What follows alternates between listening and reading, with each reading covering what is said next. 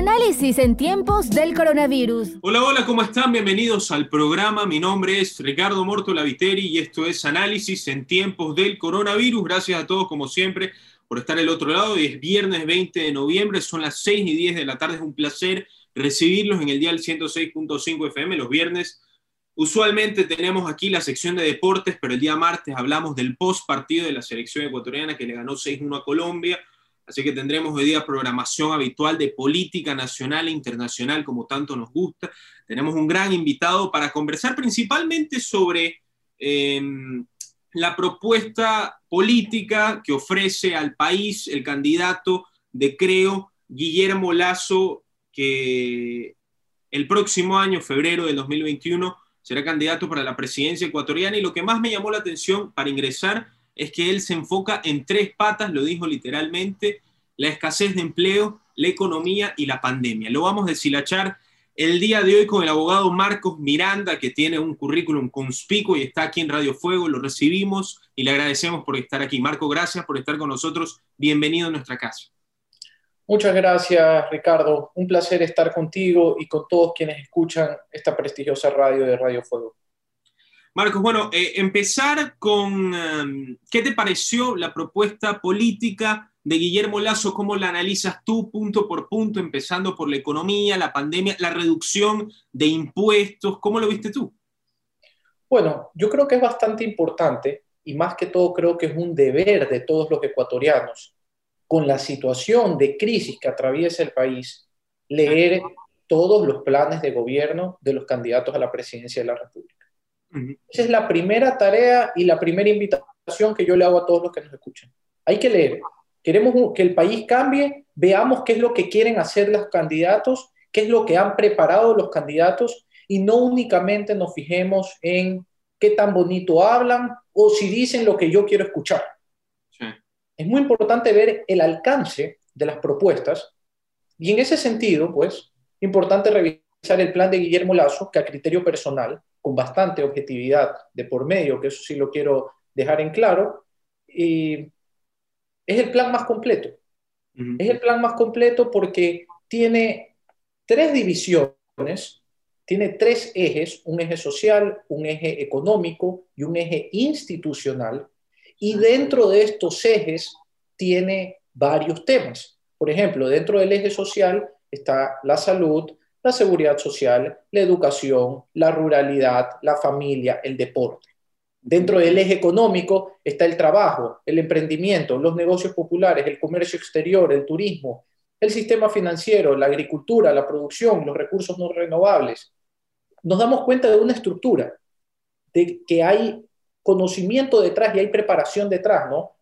Evidentemente también dentro del eje económico el sector fiscal, el tema tributario, y luego el eje institucional, lo que es la institucionalidad del Estado, lo que es la estructura de un gobierno que debe velar evidentemente por seguridad, por la conectividad de un gobierno digital que nos pide, o sea, el mundo nos dicen actualícense, por favor, lleguemos a un gobierno digital donde realmente podamos hacer las cosas en línea.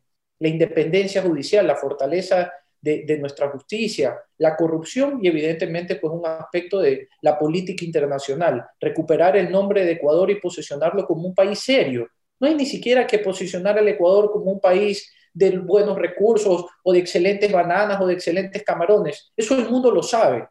La mancha que todos tenemos es que tenemos un país de inseguridad jurídica, de corrupción y que hace mucho tiempo pues hemos estado prácticamente viviendo bajo un partido político que quería implementar en el país una dictadura.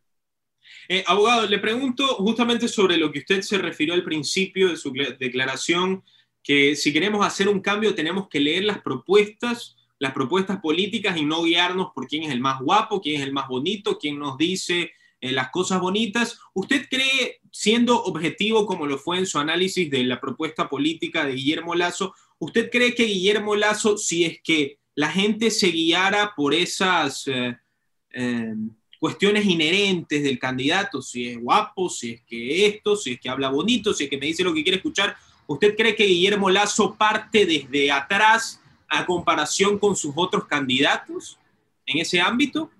Bueno, creo que al día de hoy, creo que al día de hoy, eh, no parte de atrás, no parte de atrás porque en realidad nuestro escenario electoral y los demás eh, candidatos tampoco tienen mucho que ofrecer en otros aspectos que no son deseados, porque hay que ser realistas. Lamentablemente, la cultura política que ha venido gobernando al Ecuador, al menos desde que yo tengo pues memoria, soy bastante joven, soy un millennial, y pero ¿qué, cuáles son los recuerdos de, que, tienen los ecuatorianos que ya votamos y que ya estamos realmente pensando por el futuro del país? Eh, y no simplemente como, bueno, ya me queda poco tiempo, con el cariño y el respeto que le tengo a los adultos mayores. Hemos vivido un una vida de inestabilidad política, muchos presidentes saliendo, muchos derrocamientos, y luego una estabilidad insostenible, pues evidentemente con abusos a la democracia, al Estado de Derecho, a los recursos públicos, porque tuvimos 11 presidentes en los primeros 10 años de mi vida, luego un presidente en los siguientes 10 años y ahora pues tenemos, hemos tenido un presidente que ha completado el periodo y que no quiere volver a ser candidato. Entonces, una estabilidad terrible. Pero durante todos esos años, lo atractivo o la cultura política determinaba que lo atractivo era pues contar un buen chiste, tener un buen paso de baile, tener una buena, no sé, una, buena voz para cantar, eh, reírse, yo no sé. Entonces, eh, e, ese tipo, ese tipo de, de, de, características que se le buscaban al político, que atraiga a la gente, lamentablemente nos han hecho caer en lo que tenemos al día de hoy, ¿no? Eh, y, la política, como, como, yo lo he dicho en, en algunas ocasiones, la política debe de dejar de ser un negocio de fama, de carisma, de fiesta, de relajo, de alegría. ¿no? El poder político tiene que ser ejercido por quienes tienen la preparación y la experiencia para tomar las mejores medidas económicas, sociales y políticas, que perduren, que sirvan para garantizar derechos a largo plazo. Estas son las personas que nos interesan que se lleven nuestro voto.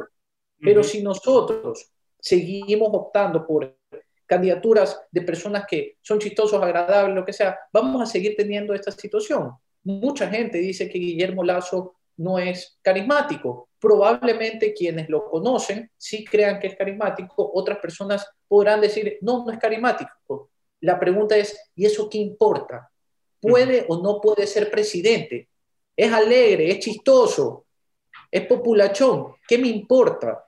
Lo que importa es la capacidad que él pueda ejercer para guiar a un país. Entonces, ese, ese es el punto fundamental. Y eso es lo donde los ecuatorianos debemos enfocar nuestra mira para tomar las decisiones. ¿Esta persona puede o no puede?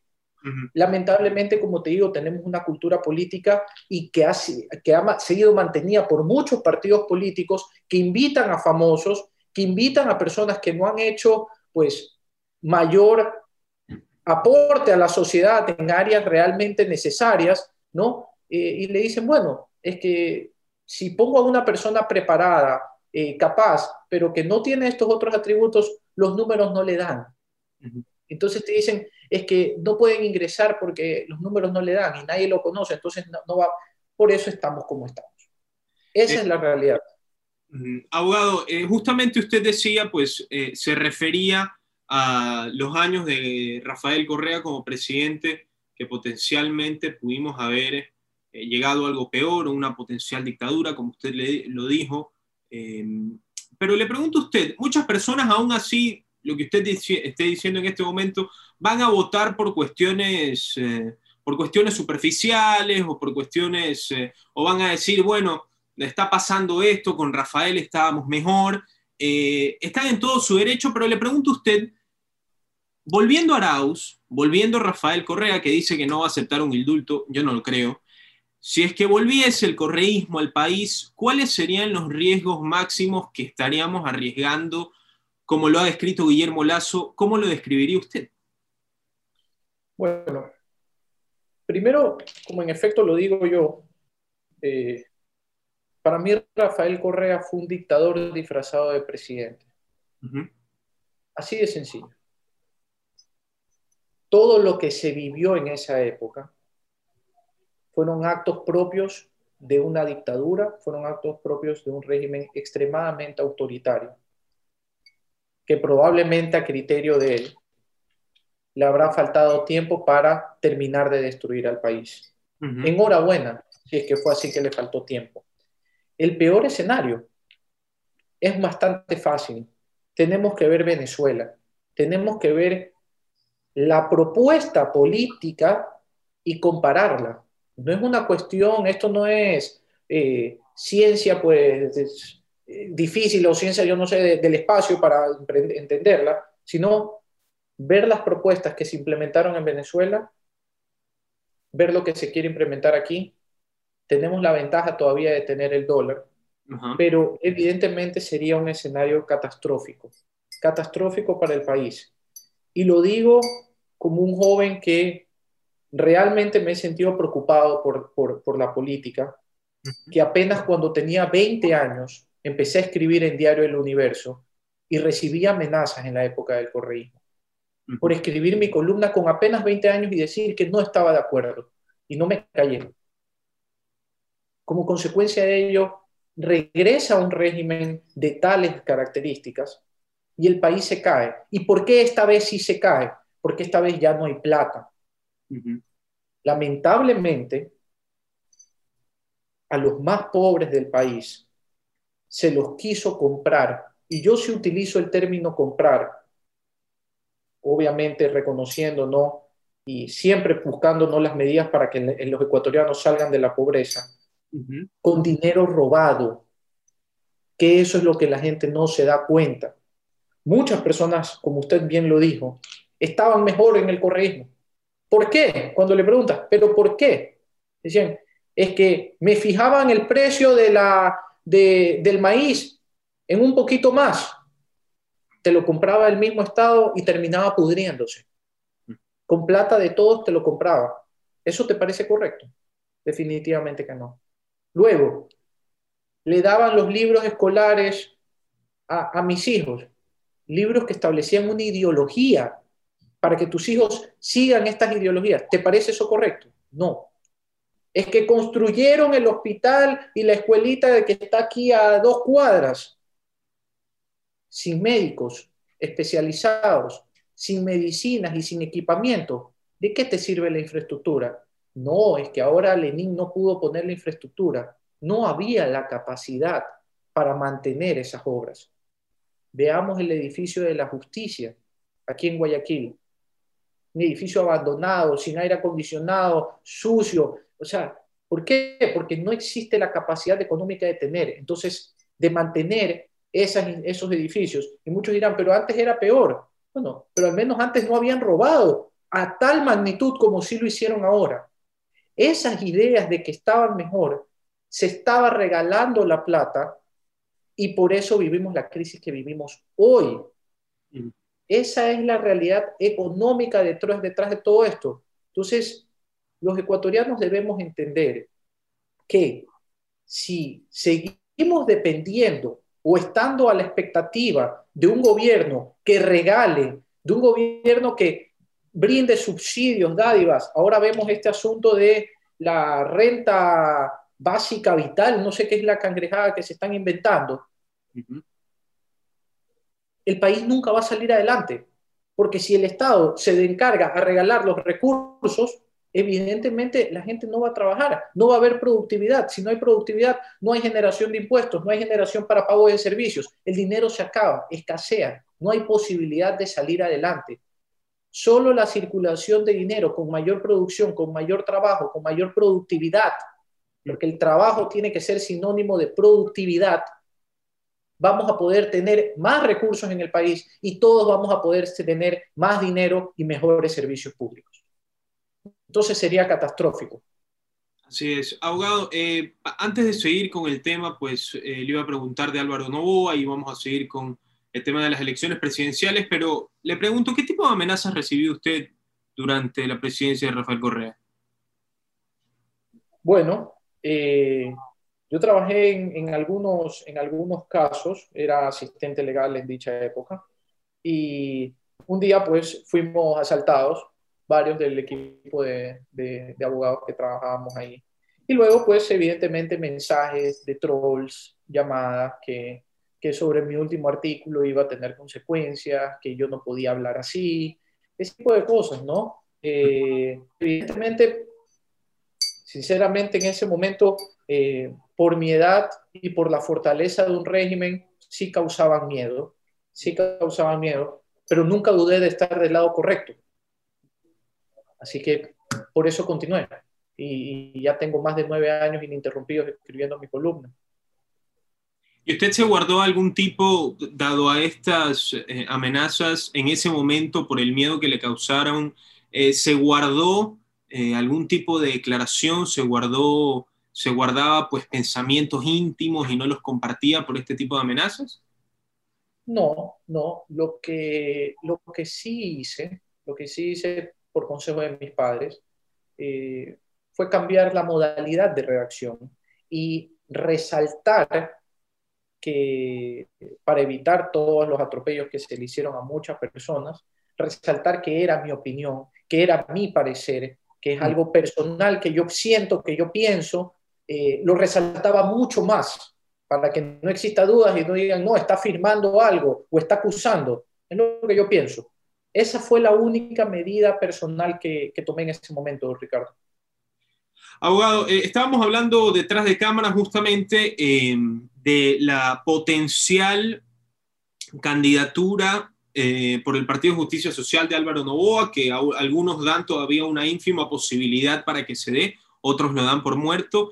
Álvaro Novoa simplemente, pues, por lo que me han dicho varios analistas políticos de este programa, Daniel Molina, que estuvo en esta misma semana, que es consejero político, me parece, él me dijo a mí que si es que Alvarito entrase al juego de la presidencia, patearía completamente las encuestas que están y entraría directamente al juego.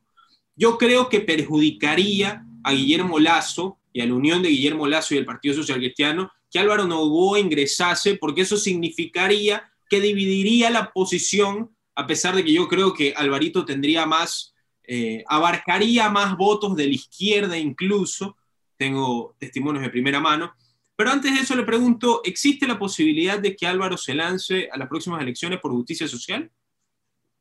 Bueno, definitivamente yo creo que, las posibilidades desde el ámbito legal no existen. Muy bien. Y con, relación al primer punto, si patea el escenario electoral, a mí realmente esas aseveraciones, esas interpretaciones me parecen sacadas de un cuento de hadas, no, no puedo darte una mejor explicación, porque si recordamos la última participación de Álvaro Novoa, en la cual sí estuvo Guillermo Lazo en la papeleta electoral, Álvaro Novoa sacó el 3%. Era contra el presidente al mando, que era Rafael Correa, y Guillermo Lazo sacó un 23%.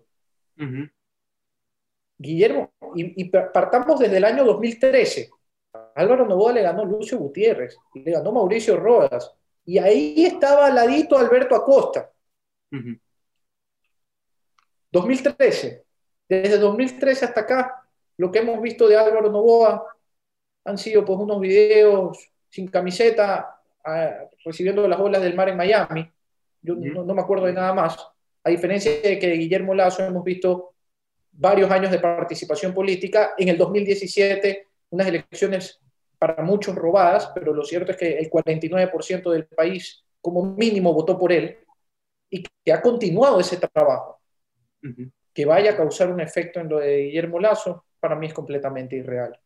O sea, hagamos la suposición de que Álvaro Novoa ingresase a la campaña política. ¿Usted cree que no sería un problema para Guillermo Lazo en lo que respecta dividir la oposición de derecha? No, definitivamente que no. Y hay algo también importante mencionar, Ricardo. Esa concepción de derecha y de izquierda en nuestro país ya no tiene una definición.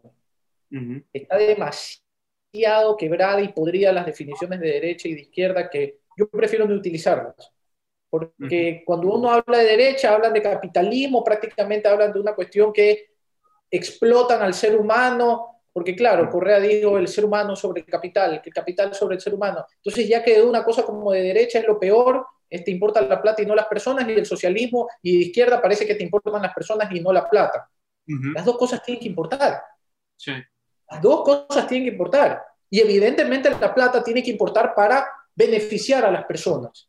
Pero tú no puedes decir, no, el Estado no nos interesa generar recursos, no nos interesa tener una, una economía dinamizada, moviéndose, trayendo, ingresando recursos, inversiones, porque simplemente pues por eso vivimos como, como, como, estamos, ¿no? Y por eso vemos que Ecuador tiene uno de los peores indicadores de recibir inversión extranjera teniendo dólares. Es un absurdo. Es un absurdo, Ricardo.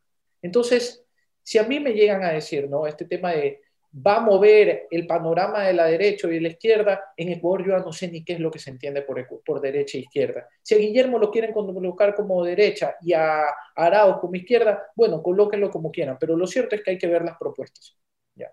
Lo cierto es que hay que ver las propuestas. Y si las propuestas de Álvaro Novoa, que las va a sacar de la noche a la mañana, porque no estaba preparando una candidatura, porque él sabía que su partido no iba a poder tener un candidato presidencial. Y ahora que se abrió esta posibilidad con Justicia Social, que es un partido aliado al correísmo, porque nadie puede negar que es un partido aliado al correísmo, dice, ah, aquí voy a hacer, yo me meto ahí. Señor, usted tiene plan de gobierno, usted se está preparando para ser presidente. Todos sabemos la respuesta. Abogado, em, el juicio político de María Paula Romo es algo que ha hecho mucho eco y que ha dividido opiniones aquí en el país. Eh, ¿Cuál es la opinión suya sobre el juicio político de María Paula Romo? Bueno, primero, el cargo político de ministro de gobierno es un cargo extremadamente difícil. Es un mm. cargo extremadamente eh, que está siempre en el ojo del huracán. Problemas de seguridad, Ministerio de, de Gobierno. Problemas de la asignación del Ejecutivo a través de sus distintas ramas y de sus distintos ministerios, Ministerio de Gobierno hemos tenido antecedentes como lo de octubre y ahora estas denuncias, ¿no? Eh, por la participación que tuvo el Ejecutivo en ciertas leyes, que las balas apuntan a ese cargo, indiferente que haya estado María Paula Romo o no. ¿Por qué? Porque evidentemente el ministro de Agricultura no está en el meollo político y en esa conversación constante, asamblea ejecutiva. No es la persona llamada a eso. Y muchos dirán, ¿y María Paula Romo lo es? Por supuesto. Ella es ministra de gobierno, tiene dos secciones, seguridad y política. La política es parte de sus competencias. Entonces, naturalmente, los casos de corrupción en los cuales se ve involucrada, por ejemplo, el Ministerio de Salud Pública a través de sus hospitales, van a apuntar también a María Paula Romo. ¿Qué es lo que yo pienso personalmente? Creo que hay que darle un espacio a la justicia de realmente determinar y que existan pruebas reales sobre el llamado reparto. Para mí, las conversaciones, eh, cuando se hablaba de un cargo, si mal no recuerdo, del, gobernador de, de Manabí, yo creo que esas sí son conversaciones normales de un ministro de gobierno, puesto que abajo de ellos están los gobernadores. Entonces, tienes que saber quiénes los que van a estar. Y evidentemente Daniel Mendoza era parte del mismo partido político. Entonces, uno coge a los allegados, no coges al enemigo y no coges a un desconocido. Entonces, saber nombres, saber personas que puedan ejercer esos cargos, creo que es parte de una conversación y creo que es parte de algo normal que el Ejecutivo, porque el Ejecutivo debe nombrar a los gobernadores. No con esto le estoy defendiendo, solo digo, hay que interpretar las cosas como son y ver la base legal para ver si lo que estaban haciendo al menos se enmarca dentro de sus competencias o en lo absoluto. Otra cosa es que tú me digas que la ministra de Gobierno participó y hizo una llamada diciendo adjudiquen un contrato a una persona. Tú dices, espérate un rato, eso es el Servicio Nacional de Contratación Pública y la entidad contratante era otra entidad. Ahí yo veo un problema. Por eso creo que es anticipado, ¿no? Eh, mis criterios son jurídicos, ¿no? Entonces, es anticipado decirte si hay algo de culpabilidad o no, puesto lo que yo veo, sinceramente, es que son acciones al menos enmarcadas dentro de la esfera de actuación del Ministerio de Gobierno, pero que hay que determinar si hubo algún tipo de delito contra la administración pública, ya sea cohecho, tráfico de influencias o lo que sea. Esos son temas que ya los tiene que determinar la justicia. Abogado, dos preguntas para terminar. La primera, volviendo al tema de Guillermo Lazo. Bueno, em, cuando se efectuó este matrimonio, por así decirlo, entre el Partido Social Cristiano y Creo, muchas personas em, alegaban que era un matrimonio por necesidad, más no por simpatía, ya que debían unir esa oposición que tan separada estuvo en las últimas elecciones, hace cuatro años y hace ocho años, si es que Cintia Viteri no se hubiese lanzado hace cuatro años, probablemente hubiese habido una segunda vuelta, Guillermo Lazo hubiera ganado las elecciones, pero se quedó en hubiera, se quedó en una, suposición. Ahora se une esta eh, oposición de derecha, que a usted no le gusta llamar así, pero así se la llama usualmente o generalizando, pero la gente pues se pregunta, si es que Lazo llegase al poder, ¿cuál va a ser la actuación o cómo va a ser la química entre esta unión o entre esta amigabilidad entre estos dos partidos? Porque seguramente, como los asambleístas van por separado, eh, Jaime Nebot, como patrón del Partido Social Cristiano, velará por los intereses de su partido, por más que Guillermo Lazo ya esté en el partido, y Guillermo Lazo velará por los intereses de los asambleístas de Creo. Entonces, esta unión, si es que Lazo llegase al poder, podría terminar siendo una separación inmediata, inminente, porque los dos determinan un mismo elector, los dos se llevan al mismo elector, al mismo que vota por el candidato. Entonces, ¿cómo se conllevaría esto? ¿Cómo usted ve o cómo leería este matrimonio ya en juego, ya en partido? Bueno, primero, si el matrimonio es por amor o necesidad, es un excelente matrimonio. Y lo importante, y lo importante es el objetivo. El objetivo es la presidencia de la República y que no llegue un socialista y que no llegue alguien que vaya a destruir lo poco que nos queda del país. Eso es lo importante. Ese es el objetivo uno. Luego, lo han dicho públicamente, hay políticas de Estado, económicas, sociales, lo que sea, que dicen no estar de acuerdo. Qué bueno, qué bueno que no estén de acuerdo. Y qué bueno que vaya a haber debate en la Asamblea entre asambleístas del Partido Social Cristiano y de Creo. Qué bueno. Yo no lo veo en lo absoluto mal. Si esto va a significar un quiebre reconociendo que la alianza es exclusivamente para el poder ejecutivo y no el poder legislativo, yo creo muy oportuno que veamos lo que se ha acordado. Y si el acuerdo es para el poder legislativo, apóyense en las decisiones del legislativo. Luego, en la asamblea, si se van a matar, se matan. Lo cierto es que llegaron juntos. Si salen juntos por problemas del ejecutivo, bueno, pero si no, y si es por problemas del legislativo, ¿qué puede pasar? Yo creo que en realidad sí va a haber acuerdos sobre las principales reformas que intenta presentar Guillermo Lazo. Yo estoy convencido de ello. Así que ojalá sea así y por el bien del país y por el bien de la gobernabilidad. Porque recordemos que el próximo gobierno es un gobierno que necesita cambios y es un gobierno que necesita implementar en el primer minuto bastantes, bastantes reformas de distintas índoles para que este país pueda agarrar algo de aire.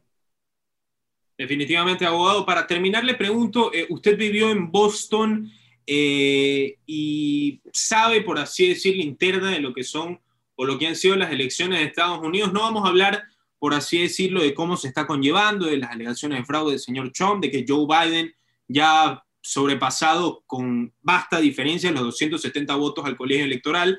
Pero le pregunto, en los ámbitos de acuerdos de libre comercio de Ecuador con Estados Unidos, ¿qué beneficiaría o cuál sería la diferencia entre que un candidato u otro sea Trump, conservador, republicano, eh, que ha instaurado una economía a ojos de todos increíble antes de la pandemia del coronavirus, favoreciendo todo lo contrario de lo que dicen los medios de comunicación. Los afroamericanos, las mujeres y los latinos nunca han tenido una tasa de desempleo más baja en la historia. Entonces, ahora con esta transición de Joe Biden, cuando llega a la Casa Blanca el 20 de enero, si llega, si es que no ocurre un fraude masivo como lo alega el señor Trump, ¿cuáles serían las diferencias de acuerdos internacionales que podría tener Ecuador con Estados Unidos? Bueno, esperaría, probablemente aquí ya tengo que hacer un análisis de carácter y de, y de ¿no? Y de formas de ser. No, no, es lo que me corresponde, pero en todo caso, eh, yo creo que Ecuador necesita un acuerdo con Estados Unidos. Eso ya no puede esperar más. Eh, sabemos que con, que con la presidencia de Trump se iniciaron negociaciones y estas negociaciones van a culminar con cualquiera de los dos. Evidentemente el proteccionismo en muchos casos de Trump puede ser negativo para las exportaciones ecuatorianas. Entonces, en ese aspecto lo puedo ver negativo, pero por la parte de mantener a, a Donald Trump en la presidencia, todos conocemos los beneficios que han tenido muchas industrias y sectores ecuatorianos por las diferencias ideológicas que él tiene, pues, eh, y, económicas con, por ejemplo, China. Entonces, eso ha representado también beneficios económicos. ¿Qué es lo que se espera, no? Con el presidente electo Joe Biden se espera un ambiente de mayor paz, de mayor calma, de menos confrontación, de limar asperezas, lo cual definitivamente para el mundo yo siempre lo voy a ver positivo, lo voy a ver positivo. Ojalá ese, esa, esa postura sirva para agilizar y para no tener tantas medidas proteccionistas ¿no? en el mercado norteamericano y tener mayores facilidades para ingresar a los productos ecuatorianos. Eso es lo que nos debe importar como los ecuatorianos. Luego, cualquier otro tema que uno diga visas y esas cangrejadas, las vamos a seguir, de, todo el mundo le piden visas, así que nosotros estamos lejos de eso, saquen, saquen las visas a la gente que quiera ir y, y por lo demás tenemos que preocuparnos de la parte comercial y la parte comercial es lo más importante. Creo que estas son las dos aristas. Esperemos que con el presidente electo Joe Biden, pues Ecuador pueda firmar un acuerdo de libre comercio para todos nuestros productos y además de eso será un deber del Estado ecuatoriano, del próximo gobierno, bajar aranceles para que las cosas nos lleguen un poquito más baratas y podamos aquí tener una mejor, un mejor estándar de vida. Abogado, ¿ya sabe por quién va a votar en febrero de 2021? Sí, sí lo sé, pero no quiero decir por quién voy a votar. Creo que todos lo saben. Pero, pero ¿se notó en la entrevista o no? Puede ser, puede ser. Creo que, creo que soy, trato de ser claro, trato de ser claro y probablemente lo, lo han notado. Y, Ricardo, agradecerte de antemano por, por la entrevista. Me, me, me, ha gustado mucho el espacio ¿no? para hablar de diversos temas. Eh, y finalmente, y finalmente no dejar un mensaje que, que cada vez que tengo la oportunidad lo, lo hago, invitar a los ecuatorianos a esta reflexión y a esta importancia de determinar quiénes son realmente sus candidatos, quién es la gente por la que realmente van a votar, quiénes son esos partidos, quién está en esos partidos, qué trabajo previo hay, si se toman la política a la ligera o se la toman como un proyecto, como algo realmente preparado, con algo, con un plan, con una planificación, con un equipo. Esas son cuestiones fundamentales, fundamentales, que en otros países ya las tienen prácticamente como una herencia. Ya uno dice, hay dos partidos, hay sus estructuras, ahí está la gente, está todo. Entonces tú dices, bueno, veamos, limitémonos exclusivamente a la propuesta y se acabó. Aquí todavía tenemos que evaluar, o muchas personas no estamos bien. Vivimos en una crisis y la hemos vivido por más de 14 años. Así que yo creo que eso es lo importante, que todos los ecuatorianos seamos responsables con nuestro voto y escojamos bien, escojamos bien, veamos a las personas que tienen las propuestas, ¿no? y, tiene, y, tiene que cambiar por muchos aspectos, ¿no? Candidaturas responsables, preparadas, con planes, proyectos claros, específicos y ejecutables, ¿no? Eh, no se trata, como, como lo he dicho en algunas ocasiones, de llegar y ver qué hacemos, se trata de saber lo que tienes que hacer si es que llegas. Y eso que tienes que saber que vas a hacer tiene que ser bueno, tiene que ser probado con data, con información. Si no, vamos a seguir ¿no? en, una política de, del veremos, de alguien se le ocurre algo, intentémoslo y fracasa. Decidirá el pueblo ecuatoriano. Abogado, muchas gracias por estar con nosotros. Ha sido un placer tenerlo. A Marcos Miranda, aquí en Radio Fuego 106.5. Muchas gracias, un cordial saludo a todos y que tengan excelente fin de semana. Análisis en tiempos del coronavirus.